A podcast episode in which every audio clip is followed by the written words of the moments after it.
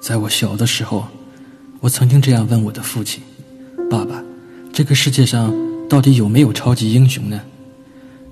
我的父亲微微的一笑，然后慈祥的说道：“去去去去，给我写作业去。”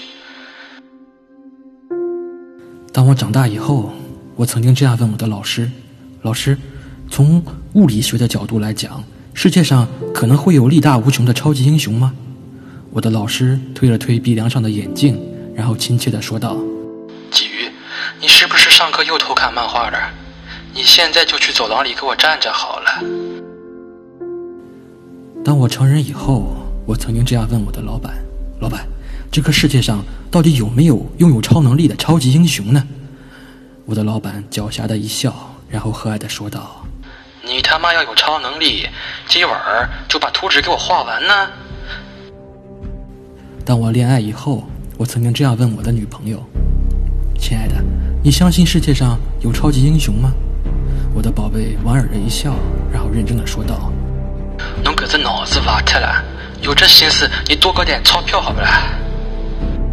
当我问了这么多人之后，我决定问我自己：这个世界上到底有没有超级英雄？有，当然有。在这个叫做“鲫鱼电台”的节目里。我翱翔在天与地的交界，我吸收着来自太阳的能量，我力大无穷，我刀枪不入，我低头就可以俯瞰这整个地球。在这个电波的世界里，我就是我自己的超级英雄。